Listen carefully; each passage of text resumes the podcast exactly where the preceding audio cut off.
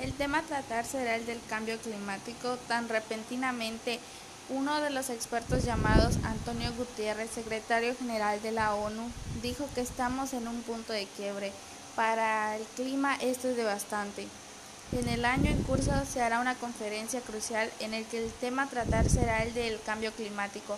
Todo esto pasará en el mes de noviembre, en donde los líderes más importantes se reunirán en Glasgow, Escocia, para hablar de este tema. Hace dos años las mejores predicciones han salido a la luz, tanto que han sido escalofriantes en el ámbito del cambio climático, ya que se han hecho realidad. Meteorólogo británico en el año 2019 y 2020 aseguraron el gran impacto y nuevo récord en la temperatura a nivel mundial, ya que en el Parmayelo se ha descongelado más de lo normal, al punto de decir que se han descongelado una enorme parte. Para este año 2021 se estima el aumento de huracanes y asumiendo que será un año muy cálido, pero probablemente no será un récord absoluto. Es decir, que estará menos cálido que el año pasado. Esto se debe al fenómeno llamado la niña, en el cual este fenómeno enfría un poco a nivel mundial. En las últimas estadísticas futuras representadas se han visto que durante el mes de mayo del 2021 México experimentará temperaturas mínimas de 13 centígrados y máximas de 25 centígrados. Se dice que el clima será agradable para estas fechas. También que habrá temporadas de lluvia durante el mes de mayo, en los cuales variarán entre 15 a 25 días.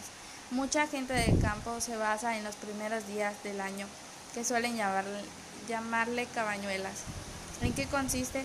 Consiste en estar al pendiente de los cambios del tiempo conforme pasan los días, tardes y noches de los primeros días del año, según para saber el estado del todo el año, para que así estas personas elaboren su planificación agrícola.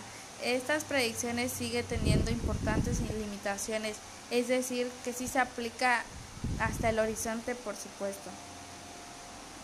Por supuesto, más allá de 10 a 15 días, ya que son lo más suficiente para supervisar el comportamiento atmosférico y dar unos resultados con mayor confianza.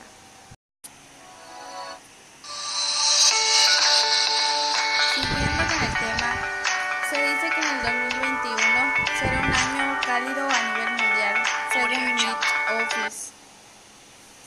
aunque no se compara con el 2020 que sería menos.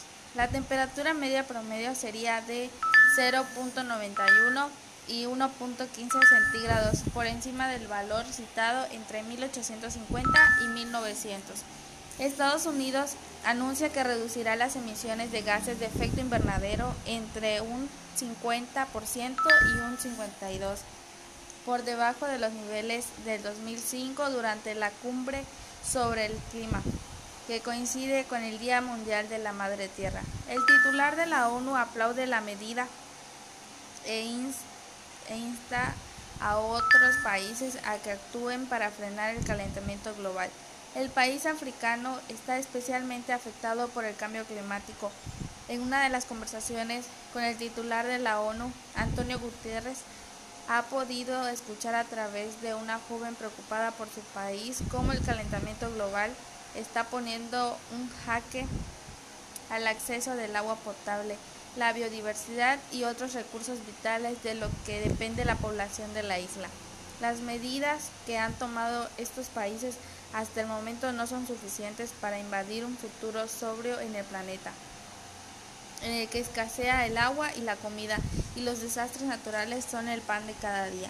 Este editorial, con motivo al Día de la Tierra, el titular de la ONU recalca que, el que el tiempo se agota y hay mucho trabajo por delante para luchar contra el cambio climático, pero no es momento de rendirse, sino de tomar medidas urgentes desde hace 28 años y cada vez con más preocupación los científicos han advertido con datos sobre el clima cambiante y sus consecuencias.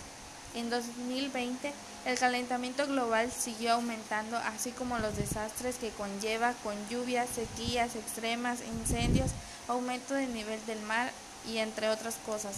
Esa temporada récord de huracanes en Caribe.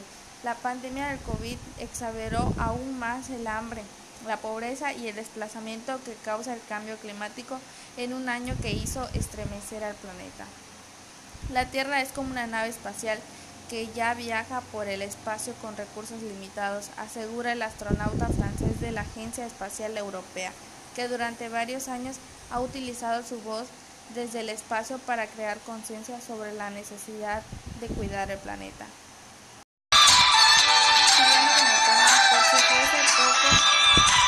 la industria naviera mundial genera cada año más de mil millones de toneladas de emisiones de carbono casi es el 3% del total mundial, una cantidad similar a la de la aviación. Para reducir esas emisiones de gases de efecto invernadero se necesitan nuevos combustibles y fuentes de energía alternativa. La eólica es una base e históricamente impulsó al sector marítimo en las sociedades que no están bajo el conflicto, el calentamiento global y la pérdida de la biodiversidad son el desafío que los ciudadanos del mundo entienden como el más acuciante. Sin distinción de género, edad o región, e incluso por encima de asuntos como la discriminación, la violencia o la salud, asegura el estudio llevado a cabo por la Agencia de la ONU para la Educación y la Ciencia. La principal solución a casi todos los problemas que aportan los secuestros de la educación junto con la cooperación internacional, si bien solo es un 25%, cree que el mundo podrá superar estos desafíos.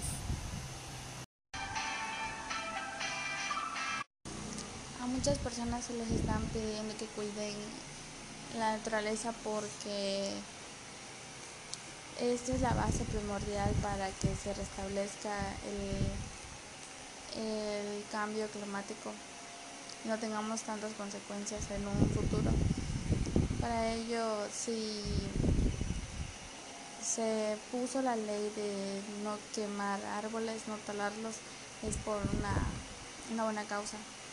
Y si conocemos a alguien que lo, que lo haga por debajo o por encima de las leyes que no las obedezcan, eh, pues lo correcto sería pues denunciar denunciar es lo, es lo más importante ya que las autoridades vean el delito que se cometió. Pequeñas acciones son las que las que llevarán la restauración del, del tiempo por eso hay que comenzar ahora y esto es todo el tema. Gracias